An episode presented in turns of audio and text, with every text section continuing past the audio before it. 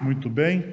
Como vocês sabem, nós estamos recebendo, recebemos neste final de semana, a, o reverendo Samuel Vieira, pastor da igreja presbiteriana de Anápolis, nossa igreja irmã, e a, ele vai trazer a mensagem ao nosso coração.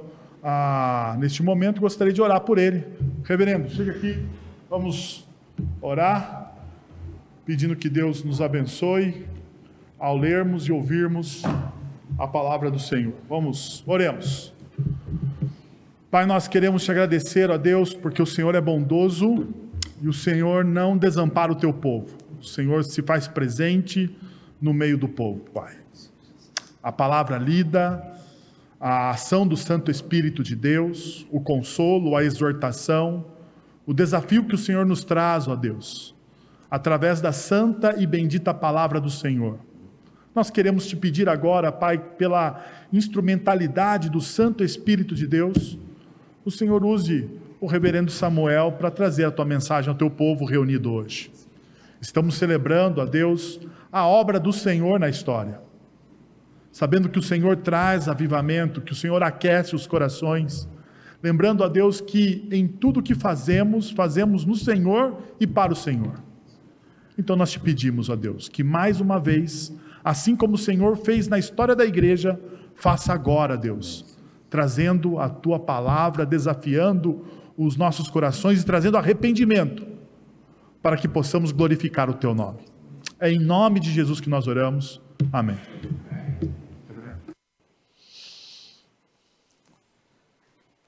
Graça e paz a todos, em nome de Jesus. Eu queria mais uma vez agradecer o convite que me foi feito para esse final de semana estarmos juntos aqui e pastor Wellington, conselho da igreja, e deixo aqui o meu abraço da nossa igreja também de Anápolis, a todos vocês, indo para aquela cidade ali, nos procurem, nós teremos o maior prazer em recebê-los, né? Se um grupo de pessoas quiser ir fazer um acampamento na nossa igreja, temos uma fazenda maravilhosa lá para acolher. No... O acampamento cabe muita gente, mas na fazenda cabe poucos. Mas de repente um grupo aí quer fazer um passeio, passar uma semana lá, nós temos lá uma casa maravilhosa, estou falando de casa maravilhosa mesmo, né? Que dá para brigar 14 casais. Então, um negócio bem legal, viu, pastor? Para pensar aí, de repente, uma turminha da igreja para ficar um tempo lá descansando.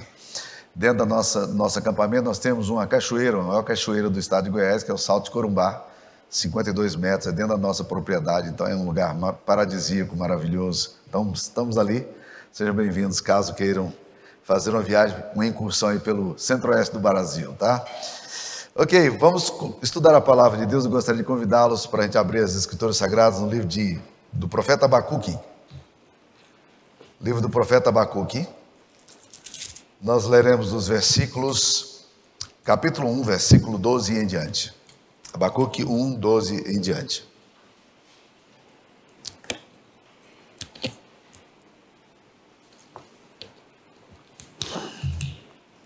A palavra de Deus diz: Não és tu desde a eternidade, ó Senhor, meu Deus, ó meu santo.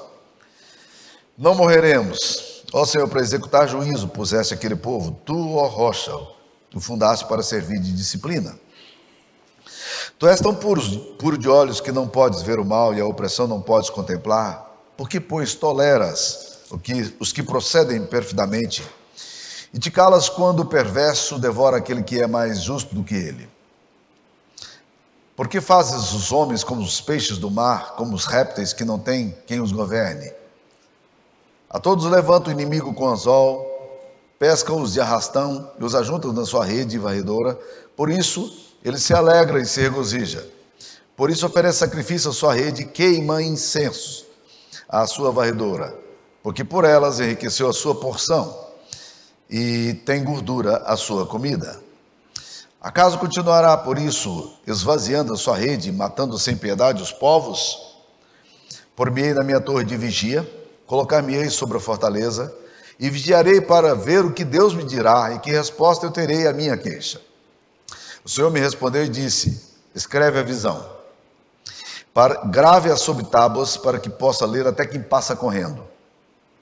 Porque a visão ainda está para cumprir-se no tempo determinado, mas se apressa para o fim. E se tardar, espera-o, porque certamente virá, não tardará. Eis o soberbo, sua alma não é reta nele, mas o justo viverá pela fé. Assim como vinho enganoso, tampouco permanece arrogante, cuja gananciosa boca se escancara como o sepulcro e é como a morte, que não se farta. Ele ajunta para si todas as nações e congrega todos os povos. Esta é a palavra de Deus. Ontem de manhã estava aqui falando para os irmãos sobre Abacuque, capítulo 1. Ah, o que fazer quando Deus não responde às nossas orações, aparentemente? Quando Deus fica silencioso? Porque o livro de Abacuque é um livro de crise, ele está vivendo um, uma situação muito complicada, vendo os assírios vindo na direção dele, os caldeus, e quando ele começa a orar, Deus não responde. Deus não responde às orações dele. E ele entra numa crise tremenda, porque Deus não diz nada ao seu profeta. E quando Deus res decide responder, e Deus demora para responder, e quando Deus responde, Deus fala: Olha, abra bem os, os ouvidos, preste atenção no que eu vou falar, porque eu estou falando de um, vou fazer uma coisa tal que vocês não vão crer quando for anunciado para vocês. Fazer uma coisa impressionante aqui. E, e, o profeta, então, nessa hora, deve ter ficado todo eufórico, dito assim: puxa, até que fim, né? Já não era sem tempo. E Deus diz: Eu estou mandando os caldeus, nação impiedosa, que vai arrebentar vocês. Eu vou quebrar vocês no meio, vocês serão levados cativos, né? E, e aí ele entra em crise, de novo. Aí ele começa a questionar o caráter de Deus. Deus é tão puro de olhos que não pode ver o mal, por que o Senhor tolera aqueles que procedem perfidamente? Por que o senhor não toma logo a iniciativa e faz alguma coisa? Né? E aí ele entra em crise, o profeta se vê encurralado com toda a situação, e talvez você tenha se sentido assim, de de repente olhar para a coisa e dizer: e aí, o que, que vai acontecer agora? Por que, que Deus não diz algo? Né? E ele decide fazer uma coisa que talvez seja o caminho nosso. Certamente é o caminho nosso. Capítulo 2, versículo 1, ele diz: Eu vou me colocar na torre de vigia. Eu vou ficar em silêncio, eu vou calar, eu vou esperar até para ver que resposta Deus vai me dar. O que, que Deus vai me dizer no meio da minha crise? Eu tenho a impressão, meus queridos irmãos, que no meio da crise a gente fala demais, a gente blasfema demais, a gente murmura demais, a gente reclama demais, mas não se silencia. Falar com Deus é bom para a alma. Não foi isso que nós cantamos ainda há pouco? mas não silencia, a gente não aquieta. É?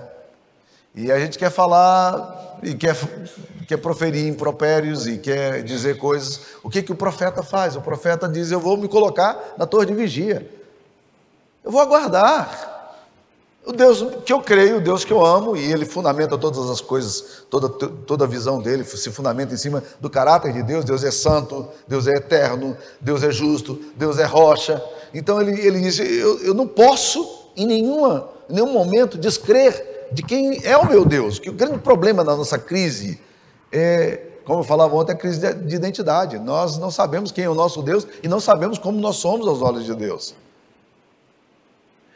E aí o profeta agora vai para o silêncio. Eu vou me colocar na minha torre de vigia e eu vou esperar para ver que resposta Deus me dirá e que, o que, que ele vai me falar na minha queixa. Eu preciso silenciar meu coração, preciso sossegar. Está muito agitado. Calma. Calma. Vai para a presença de Deus. Sossega. E é o que o profeta faz. Capítulo 2, versículo 1 diz que Deus responde ao profeta. O Senhor lhe respondeu e disse assim: Escreve a visão, grava sobre tábuas, para que a possa ler até quem passa correndo. Deus diz para ele: O que eu vou falar agora para você é alguma coisa tão significativa que eu quero que você escreva em tábuas, para que passe, até quem passar correndo possa ler. Você tem que gravar de uma forma tal que, de forma alguma, você esqueça do que eu vou te falar, porque o que eu vou falar é revolucionário. Preste atenção no que eu vou falar. E pense comigo aqui. Deus diz assim: eu quero que você faça um outdoor. Não é isso aí que ele falou? Deus se, se revela aqui como publicitário. Ele diz: Eu quero que você coloque isso para que qualquer pessoa, em qualquer lugar, passando correndo de carro, possa ler. Eu quero que as pessoas saibam o que eu vou falar. Então, no meio da crise, no meio do silêncio, o que, que Deus vai falar? Ele vai falar um dos princípios mais fantásticos, que é um dos princípios fundantes da reforma. Eu entro aqui um pouquinho nesse assunto. Deus então agora se revela ao profeta dizendo: Eu quero que você escreva. Escreve isso aí. Aí ele fala, no versículo 3, do capítulo 2, versículo 3, Deus usa uma dialética interessante. Ele fala assim: Porque a visão ainda está para cumprir-se no tempo determinado, mas se apressa para o fim, e, e não falhará. Se tardar, espera, porque certamente virá, não falhará. Aí você fica perguntando, Deus, para aí, vai, vai tardar ou não vai tardar? Porque ele fala, não vai tardar, mas se tardar, espera porque virá. Em outras palavras, olha, a coisa é bem assim mesmo. Eu quero que você entenda que não dá para me colocar numa caixinha teológica e dizer as coisas vão acontecer num quadradinho aqui, eu estabeleço a coisa, né? Não, não, não vai ser assim. Mas não vai tardar, não. Mas se tardar, espera, porque não tardará, certamente virá. Você entendeu? Nem eu. Né? Mas é isso aqui que o texto está dizendo. Né? E aí Deus então diz ao profeta duas verdades. Essas duas verdades têm que ser colocadas em tábuas, em outdoors, para que passe, para que leia até quem passa correndo. O problema é que os crentes, nem os crentes estão lendo o que Deus falou. Vocês se esqueceram do que Deus falou. O que é que Deus falou? Deus fala duas verdades. Primeira verdade, ele fala assim: Eis o soberbo, sua alma não é reta nele. E aí é interessante, porque Deus diz: presta atenção no soberbo. A sua alma não é reta nele. E quando eu li esse texto, eu achava assim: olha o soberbo, a sua alma não é reta em Deus, mas não é isso que o texto está falando. O texto está falando: eis o soberbo, a sua alma não é reta no soberbo. O soberbo vive uma crise na qual ele mesmo não consegue descobrir o seu próprio coração, porque não é reto. Ele é confuso. Ele é perdido, ele é desorientado. A Bíblia fala que a, a luz do justo é, co, é como a luz da aurora, que vai brilhando mais e mais, até o caminho do justo é como a luz da aurora, que vai brilhando mais e mais, até ser dia perfeito. As coisas vão se tornando claras. Aquele que crê em Jesus não será confundido. Vai falar assim, mas os ímpios não são assim, né? Eles nem sabem que tropeçam. Então Deus está dizendo: olha, eu quero que vocês entendam. Por quê? Porque tá, o profeta está colocando o, o, o, ímpio aqui, que são os caldeus que estão invadindo Israel, e assim, de certa forma, dando a esses ímpios um, um lugar que não é deles, de, de, aparente vitória, de conquista. E Deus está dizendo: oh, não se iluda com isso. Não se impressione com o caminho do perverso, porque a alma não é reta nele. Não se indigne por causa dos pecadores, nem tenha inveja do que, do que, dos que praticam iniquidade, pois eles definharão em breve como a relva. Porque a alma deles não é reta nele. Então, eis o soberbo, está aí. Diz que é a figura do homem sem Deus é o soberbo. Isso aí, a alma dele não é reta nele. Ele é confuso. E se você ainda não conheceu o caminho de Jesus, entenda isso de uma vez. A gente nem sabe em quem tropeça. A gente se enreda nas nossas próprias elucubrações, filosofias e vai se perdendo e vai se desorientando cada vez mais. É assim que acaba o perverso. Eis o soberbo, esse é o retrato dele. Mas aí Deus vai falar uma segunda verdade que é um dos princípios fundantes da reforma. Qual é a verdade que aparece aqui? Mas o justo viverá pela fé. Então vamos tentar entender o que é isso aí. A reforma trabalha, nós estamos comemorando 505 anos, da reforma, a reforma trabalha em cima de cinco pressupostos, né? São chamadas solas. Eu não vou poder falar de todas as solas, obviamente, nem quero gastar tanto tempo aqui nisso. Mas eu queria focar numa, que é a sola fide, né? Só a fé. Vamos tentar entender isso aqui. O justo vive pela fé.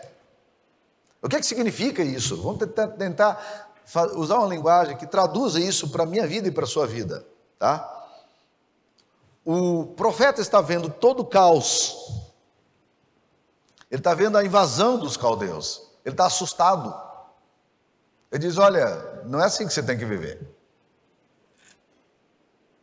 O justo vive pela fé. Ele não vê, ele, não vive pelo que ele vê. a, a percepção dele transcende a própria história. Então eu diria o seguinte: a fé, primeira coisa, ela supera a nossa variação de humor, as nossas emoções. O justo não vive pelas emoções, ele vive pela fé. Isso é importante para eu dizer aqui para vocês, sabe por quê? Porque o humor da gente é instável. Tem muita gente hoje que está vivendo baseado no humor. E acham que Deus está com eles porque eles estão se sentindo bem, ou, ou não está com eles porque eles estão se sentindo mal. A fé está sendo fundamentada em cima das emoções. Na época de mocidade, a gente tra trabalhava muito com o material na ABU, o material das quatro leis espiritual, espirituais do Bill Bright, que é um pastor presbiteriano que criou esse método de evangelismo que era muito popular. E a gente trabalhava essas quatro leis espirituais. E depois vi um outro livrinho, amarelinho, eu me lembro perfeitamente dele, Como Ser Cheio do Espírito Santo. Aí o Bill Bright desenhava, era muito fácil da gente entender. A gente, ele desenhava eh, uma locomotiva e dois vagões atrás da locomotiva. Ele disse assim: qual é o primeiro, onde, o que, é que você coloca nesse primeiro vagão da sua vida cristã? No segundo vagão havia emoção e razão. E no primeiro vagão ele colocava a fé. Ele diz: a fé é que puxa a nossa emoção e a nossa razão. Você não pode depender da razão, porque nem sempre a razão é capaz de explicar tudo que você tem que experimentar na fé. Embora a fé exija certa logicidade e coerência, e o Francis Schaeffer diz de uma forma muito correta de que a fé cristã, quando levada às últimas consequências, é absolutamente racional. E eu me lembro bem, quando era jovem, que eu me irritava muito com os meus pastores que diziam para mim: creia somente. E Francisco diz: não é justo nem correto dizer apenas crer somente. Vamos levar as coisas às últimas consequências. Então, jovem, você que está enfrentando crise aí na universidade, na escola, ou você é adulto que experimenta essas crises teológicas ou filosóficas, leve a sua fé às últimas consequências. Eu entendi logo cedo que se a fé cristã não fizesse sentido ao meu coração, de forma lógica, eu nunca seria um bom cristão. Porque se eu, se eu duvidar dos pressupostos das escrituras sagradas, e se a minha lógica não chegar nisso aí, eu, eu fico perdido. Eu demorei um pouco mais a entender um outro aspecto disso, que é o seguinte: nem tudo a minha fé é capaz de explicar, porque essa era a minha briga. Eu queria explicar tudo, mas nem tudo a minha fé é capaz de explicar, a, a minha lógica é capaz de explicar. E há um lugar, há um momento da vida da gente que a gente penetra em determinadas áreas em que a gente diz: olha, isso aqui é um mistério de Deus, não adianta. Que é exatamente o que o profeta faz aqui no meio da crise. Vou me colocar na torre de vigia. Eu preciso aguardar, eu preciso silenciar. Não vou responder a todas as questões. Embora a fé é, é ela puxe a razão, a razão não pode estar no primeiro vagão, mas nem a, nem a emoção. A emoção ela é importante na fé mas ela não pode fundamentar a fé. Por isso que há pessoas que falam, pastor, eu orei, mas eu não senti. Falei, mas espera aí, a oração é para você sentir? Ou é para você crer? É para sentir? Ou é para crer? O justo vive pela fé. Então, considere, meus queridos irmãos, é a importância disso aqui no aspecto mais central dessa afirmação, que vai ser repetida no Novo Testamento três vezes. Três vezes. Essa frase de Abacuque, Paulo vai pegar em Romanos 1,16, ele vai pegar em Gálatas 3,11, e o autor da carta aos Hebreus também vai citar a mesma frase no capítulo 10. Ou seja, por três vezes, além do livro de Abacuque, a Bíblia repete lá no Novo Testamento: o justo viverá pela fé. Não é pela sua emoção. E nós somos uma geração experiencialista, isso é um perigo. A geração que, que sente, ah, então está tudo certo, está resolvido, porque agora eu senti. A geração esotérica, a geração é, milenial, a geração Z, ela, ela, ela quer, quer descobrir a verdade a partir das experiências e emoções. Não faz isso não. Tá? A emoção é importante, mas a emoção não é fundante. O fundamento seu é viver pela fé. A fé puxa as duas coisas. E é muito importante que você viva pela fé. Então considere isso, por exemplo, na questão da salvação. A salvação é para você sentir que você está salvo ou é para você crer que você está salvo? É muita gente que fala, eh, pastor, eu me sinto culpado, eu me sinto, né? Que, que diz a Bíblia, meus queridos? Quem tem o um filho tem a vida. Quem não tem o um filho de Deus não tem a vida. Pronto, creia nisso. Esse é um statement divino. Não adianta, né? João 3,15 fala para que todo aquele que nele, João 3,16, para que todo aquele que nele crê tenha a vida eterna. Pronto. É isso aqui, eu, eu, eu vou firmar nisso, tá?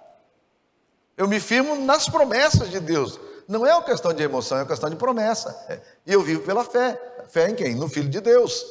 Então a fé não se fundamenta em performance, ela não se fundamenta em sentimento, nem em achismo, ela fundamenta-se naquilo que a palavra de Deus está dizendo. O justo vive pela fé. Considere, por exemplo, perdão de pecados. Essa é uma área extremamente séria para poder aplicar a, a, vivendo pela fé. Várias vezes já encontrei pessoas que me dizem o seguinte: Pastor, eu já confessei meus pecados, já me arrependi dos meus pecados, mas eu não me sinto curado. Eu não me sinto perdoado. A fé, o perdão de pecados é para você se sentir perdoado para você crer que você foi perdoado. Por quê? Porque existem pessoas que têm, que têm culpa, mas não têm sentimento de culpa. E tem pessoas que têm sentimento de culpa e não têm culpa. Não é verdade? Existem muitos amigos nossos que fazem tudo errado e não se sentem culpados por fazerem. Consciência cauterizada faz o que quer e não se sente culpado.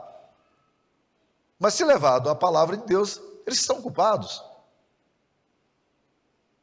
Mas o mesmo pode acontecer do lado de cá também, de pessoas que não creem no perdão que receberam de Deus e vivem angustiadas por não receber o perdão de Deus. Lutero era um desses.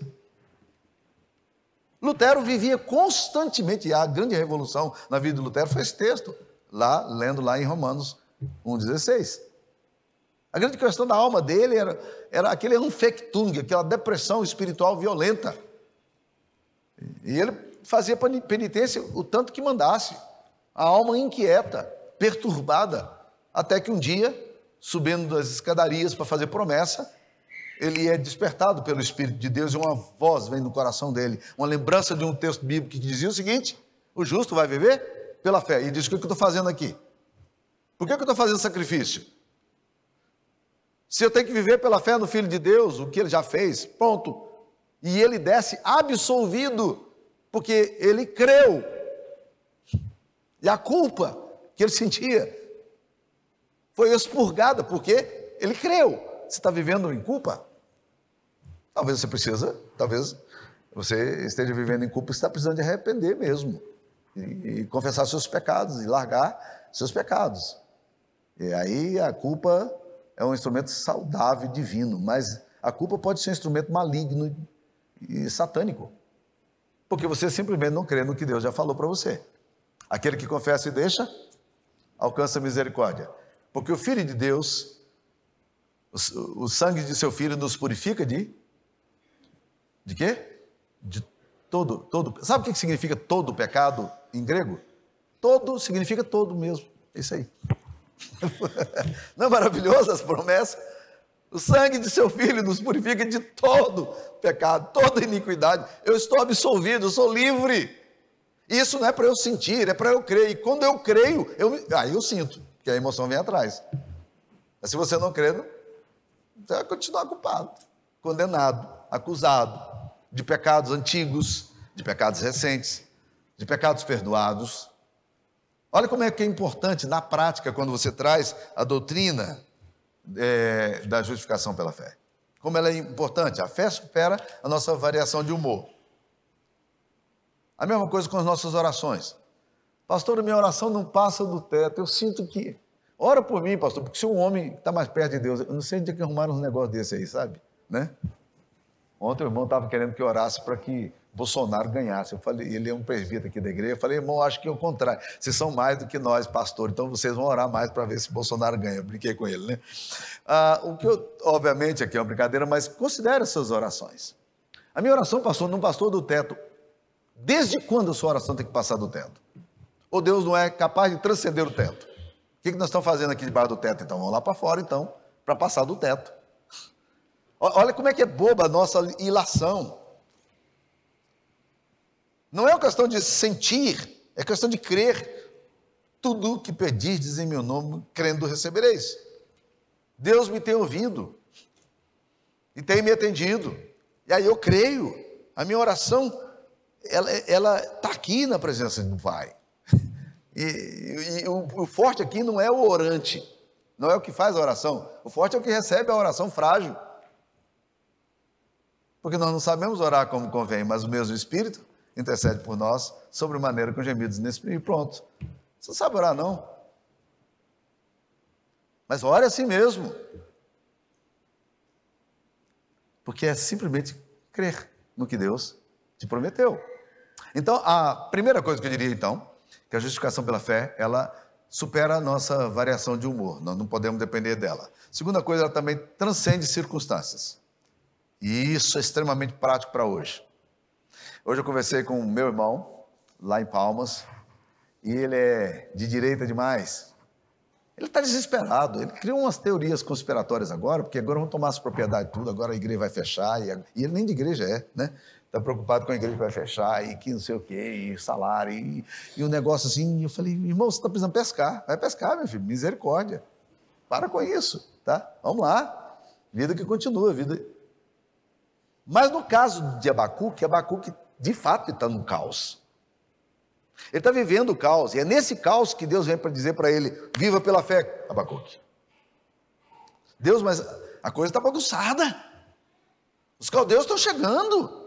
Abacuque, coloque isso no outdoor para que possa ler até quem passa correndo. O justo viverá pela fé. Vai lá, Abacuque. O justo viverá pela fé. E quando chega no final do livro de Abacuque, você vai ver uma declaração de Abacuque maravilhosa, porque parece que isso entrou na alma dele. Ele entendeu que a gente tem que viver pela fé. Porque no capítulo 3, ele vai dizer: ainda que a figueira não floresça, nem haja fruto na vide, o produto da oliveira minta, e os campos não produzam mantimento, as ovelhas sejam arrebatadas do aprisco, e nos currais não haja gado. Ainda que tudo isso aconteça, ele está falando, gente, ainda que a economia acabe mesmo, não haja emprego, ainda que, que a nossa poupança tenha sido arrestada, que todo o planejamento de aposentadoria acabou, papapá, tudo, tudo, tudo acabou. Ele fala, todavia eu me alegro no Senhor. E exulto em quem? No Deus da minha salvação. Eu não vivo por aquilo que eu vejo. Eu vivo pela fé. Fé em quem? No Filho de Deus. Fé em quem? Na providência do Pai. Viver pela fé transcende as circunstâncias. Nós estamos parecendo homens ímpios que quando a, a bolsa varia, nós entramos em crise. Para com isso. Deus é Senhor ou ele deixou de ser Senhor? A história está na mão dele ou deixou de estar na mão dele? Eu vivo pela fé, tem que viver pela fé. Eu dependo de Deus, não dependo de homens, não.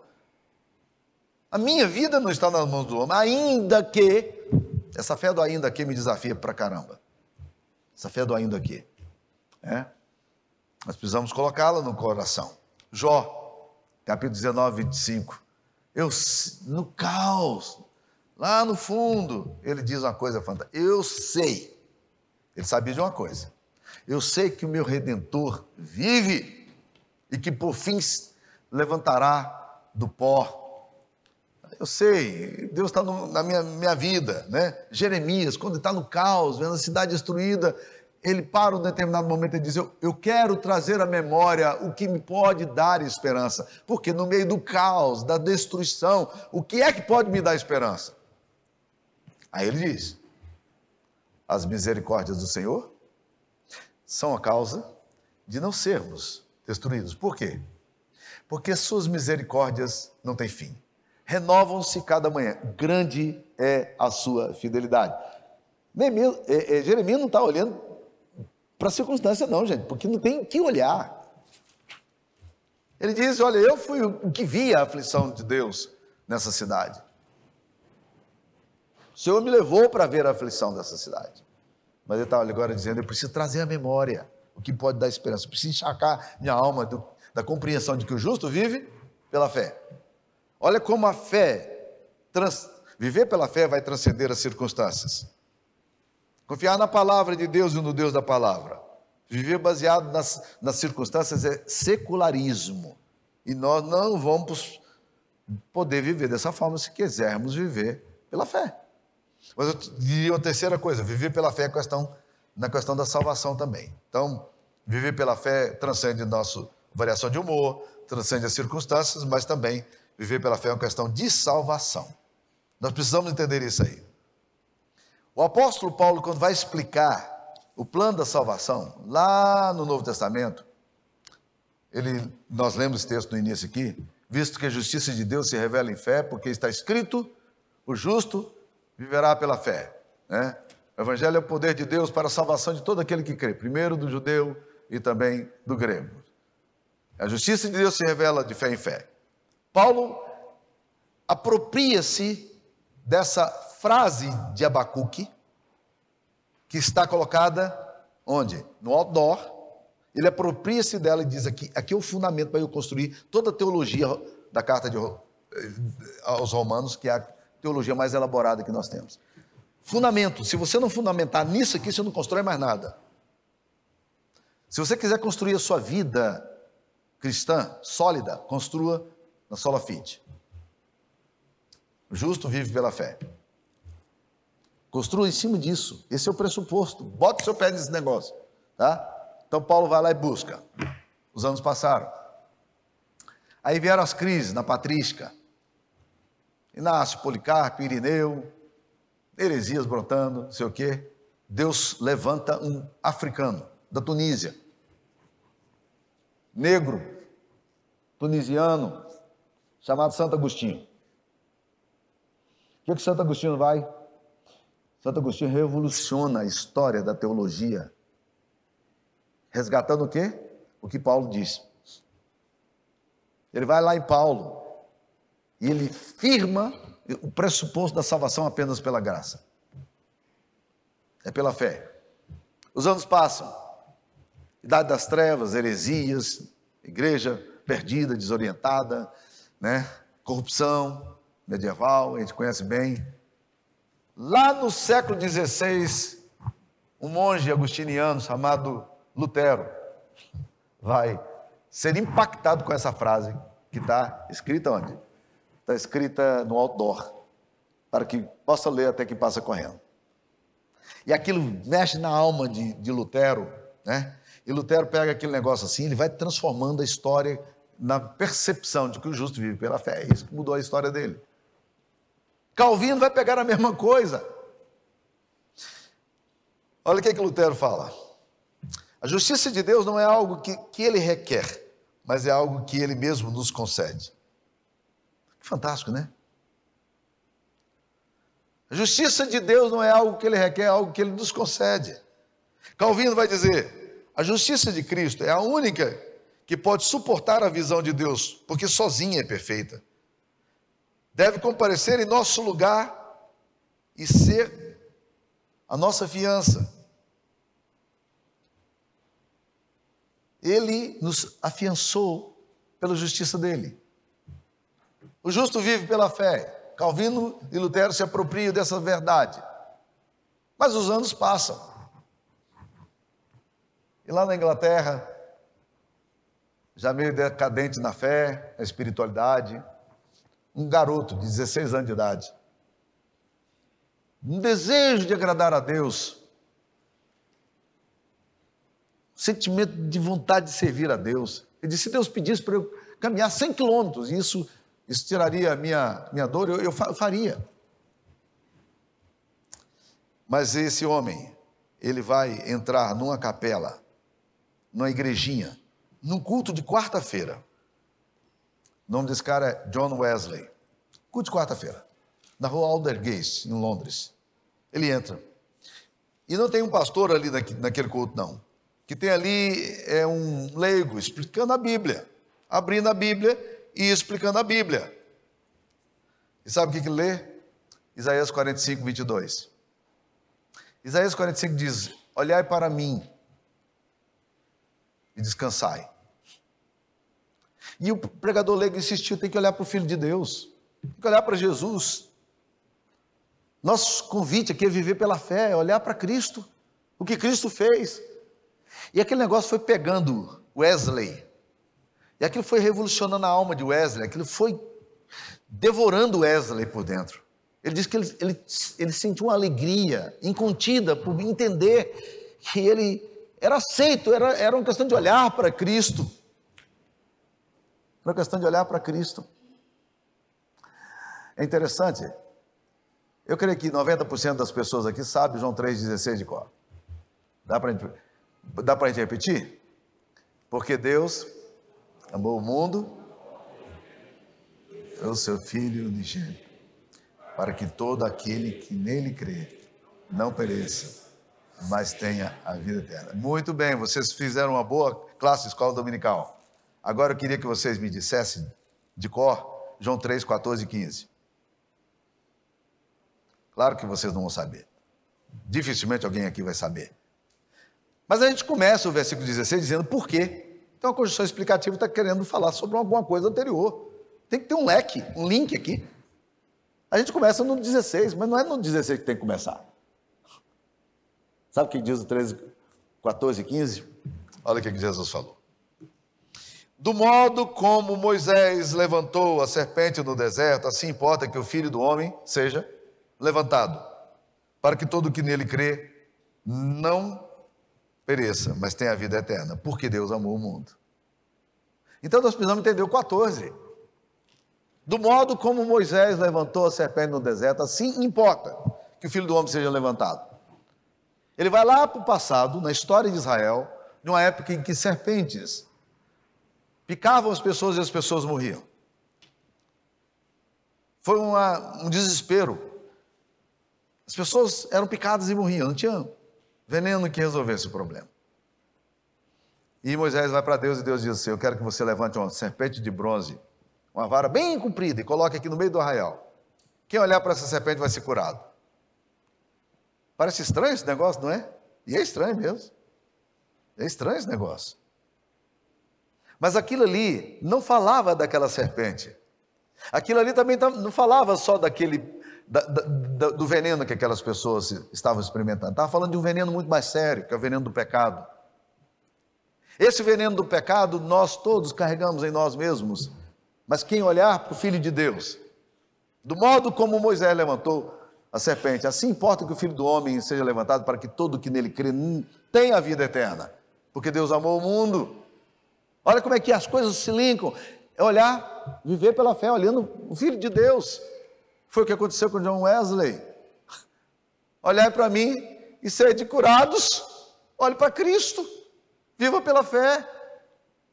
Não é questão de sentimento. Bem, Poderia parar aqui, não poderia? Não. Essa frase vai revolucionar outro momento da história. Vocês já acharam muito? Agostinho, Lutero, Calvino, Wesley.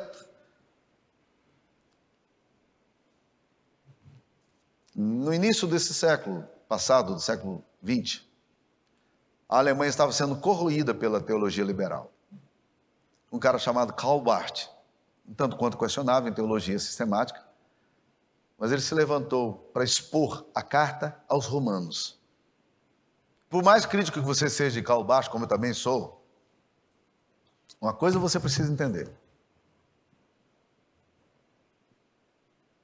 O comentário dele em Romanos foi um turning point na história da teologia cristã. Porque ela pegou no meio de uma teologia da Heilsgeschichte, da crítica das formas, terrível. E foi um impacto tremendo. Ele foi muito conservador para a época dele. O que que revolucionou o pensamento de Karl? A compreensão da teologia reformada em Romanos. Escreveu a carta aos Romanos, famosíssimo. Meus queridos, não existe avivamento histórico sem o resgate da teologia da, da justificação pela fé. Não existe. Todo avivamento histórico que aconteceu no mundo até hoje ele aconteceu com o resgate dessa doutrina. Você tem que viver pela fé, olhando para olhando para Cristo. Essa é a questão da salvação. Aí eu gosto muito de uma frase é, do Paul Washer. Ele diz o seguinte: olha o que é olhar pela, viver pela fé. Ele diz assim: Eu tenho dado a Deus incontáveis razões para Ele não me amar. Nenhuma delas tem sido forte o suficiente para mudar a Deus. Ele continua me amando. Eu estou olhando para a justiça de Cristo. A justiça de, a justiça de, de, Cristo é uma justiça estranha, porque a justiça que Deus dá a você, que é um termo forense, justificação, é uma justiça estranha, porque é uma justiça que não está em você, ela vem de fora. A justiça sua não é a justiça que você tem, é a justiça que é imputada. Deus dá essa justiça quando você, pela fé, olha para aquilo que Cristo fez. O problema é que nós continuamos colocando a nossa confiança em nós mesmos. Olha o que John Wesley fala sobre essa doutrina. Essa doutrina significa o fim de qualquer ilusão a nosso próprio respeito. Eu não preciso fazer nada para minha salvação, apenas descansar na sua justiça. Existe apenas uma espécie de justiça que agrada a Deus, e esta é a perfeita justiça criada por Jesus. O justo vive pela fé. Eu não sei onde é que você está colocando a sua confiança, mas eu queria hoje, no dia da reforma, desafiar você a viver pela fé. Isso mesmo, descansar em Jesus, descansar em Deus, descansar nas promessas dele e dizer: está tudo certo aqui. Olhando para Jesus, não olhando para o seu coração. Você não tem justiça em você mesmo. A nossa justiça é justiça imputada. Deus coloca em você. Então eu olho para Cristo. Eu recebo a justiça de Cristo, os méritos de Cristo, aquilo que ele fez por mim. Não sou eu que fiz, foi Jesus que fez. E Deus vem e ele me dá um carimbo. Eu falo, como assim? Ele bota em mim um carimbo, um selo e diz assim: você está perdoado. Justificado, pois, mediante a fé, tenhamos paz com Deus. Nenhuma condenação há para os que estão em Cristo Jesus. Você está perdoado. Aí eu olho para mim agora, diante de Deus Santo, que me declara justo. Como assim? É a justiça de Cristo colocada em mim e eu vivo pela fé. Eu estou descansado nessa fé. É nela que eu coloco a minha confiança. Aqui, estou olhando para ela, a cruz de Cristo. Porque assim como Moisés levantou a serpente no deserto, importa que o filho do homem seja levantado. Ele foi levantado. Ele foi para aquela cruz no meu lugar. Os méritos de Cristo são os meus méritos. A justiça de Cristo é minha justiça.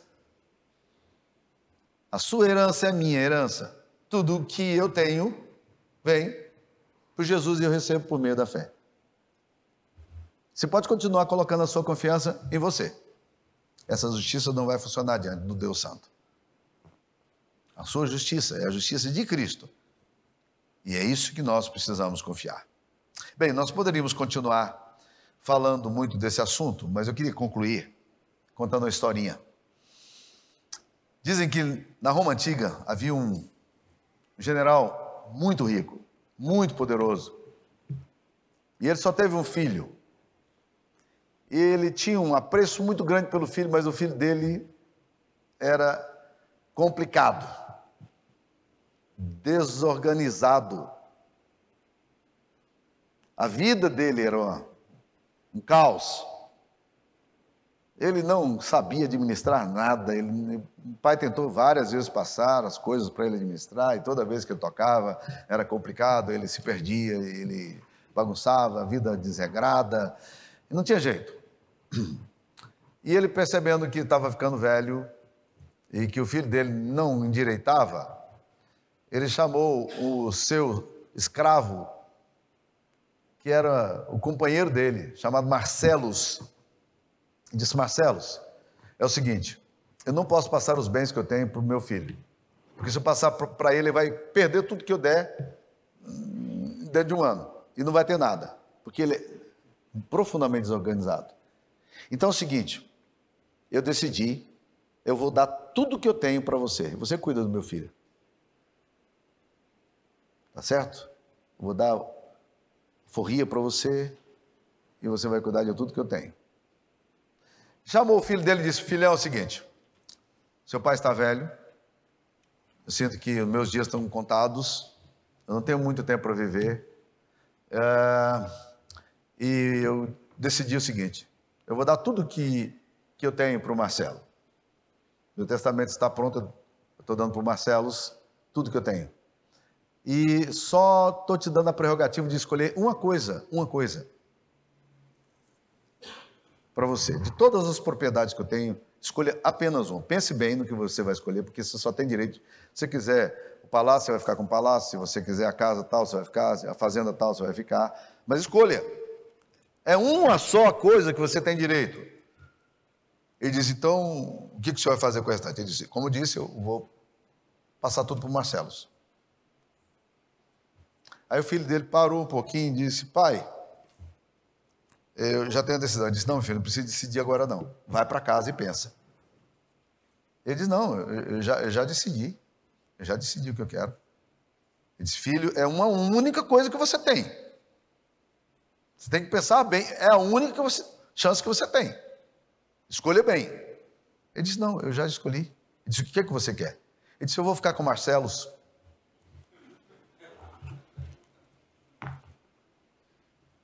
Isso é viver pela graça, meus queridos irmãos. Eu fico com Jesus. Só. Não preciso mais nada. Tudo que Jesus conquistou na cruz é direito meu. Toda herança é minha. Tudo ele fez para mim. Ele me aceitou diante do Pai, ele me fez aceitável diante do Pai, ele pagou a minha culpa, ele me livrou da condenação, ele me absolveu e eu vivo na fé no Filho de Deus. Vamos orar? Pai querido, aplica essa verdade ao nosso coração, Pai, para que vivamos olhando para o Senhor como autor e consumador da nossa fé, descansando nisso. Oh Deus querido, que as circunstâncias, que o caos histórico, que as nossas variações de humor não sejam aquilo que determina a nossa caminhada mas que a gente esteja olhando sempre para Cristo, para o que Ele fez, pelo seu grande amor e pela sua grande bondade.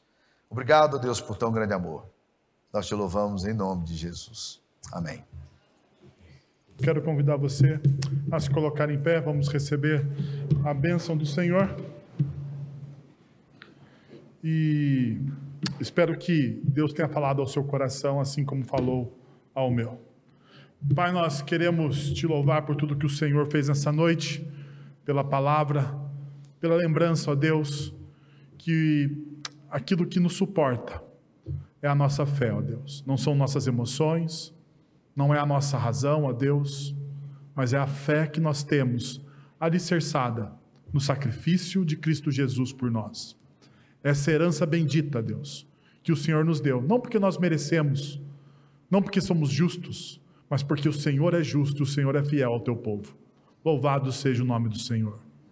Agora, irmãos, que a graça de nosso Senhor e Salvador Jesus Cristo, o amor de nosso Deus e Pai, o conselho, o consolo, o poder e a ação do Santo Espírito de Deus estejam sobre vocês agora e pelos séculos dos séculos.